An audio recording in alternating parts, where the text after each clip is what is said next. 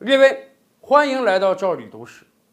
一九九一年十二月二十五日，苏联这个庞然大物轰然倒下，解体成了十五块。虽然说，从八十年代末九十年代初开始，苏东地区不断的在瓦解，人们都已经有了心理准备了。可是，估计很少人会预料到苏联这么轻易的就被瓦解掉了，以至于呀。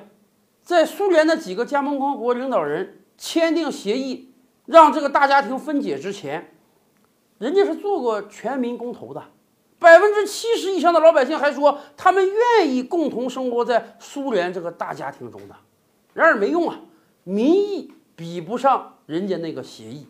由于苏联解体的太过迅速了，实际上有很多事情后续处理是很麻烦的，比如说军队。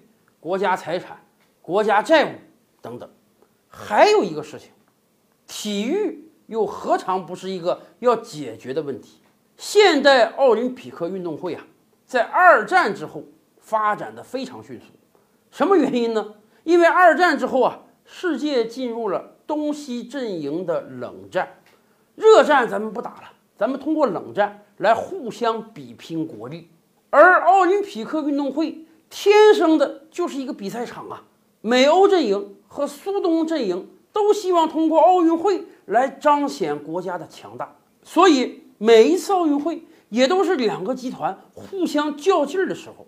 以前我们也聊过啊，东德就是民主德国，当年他为了在奥运会上拿到名次，拿到更多的金牌，国家层面给他的很多运动员服用兴奋剂，以至于。东德体育在那个年代真是辉煌啊！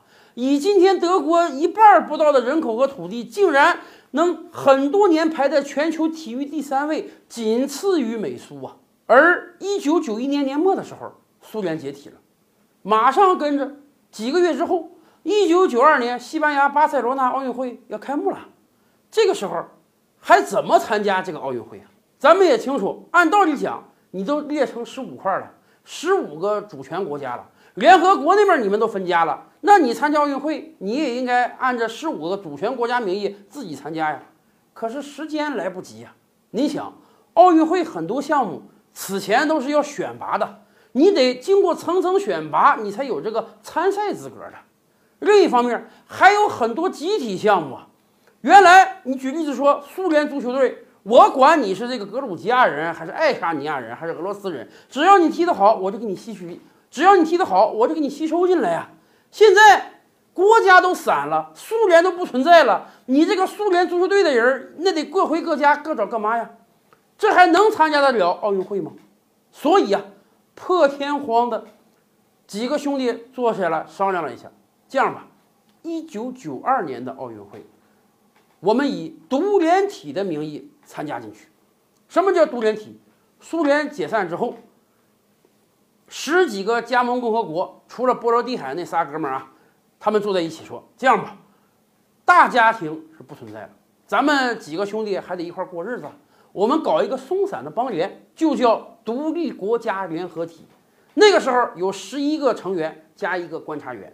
当时他们就说，干脆咱们这十二个伙伴一块儿组团参加吧。”省得这些运动员还得把集体项目拆散，那没法参加比赛了。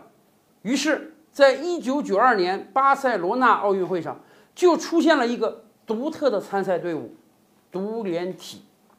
当独联体的运动员取得金牌的时候，升的是奥委会的会旗，奏的是奥委会的会歌，因为苏联作为一个国家已经荡然无存了。更让人唏嘘的是啊。在那届奥运会上，金牌榜的第一是独联体，一个不存在了的国家获得了第一。而从那之后呢？虽然苏联当年体育底子很强啊，可是俄罗斯在金牌榜上就只能越来越往下走了。而独联体也只在奥运会上出现了这么一次。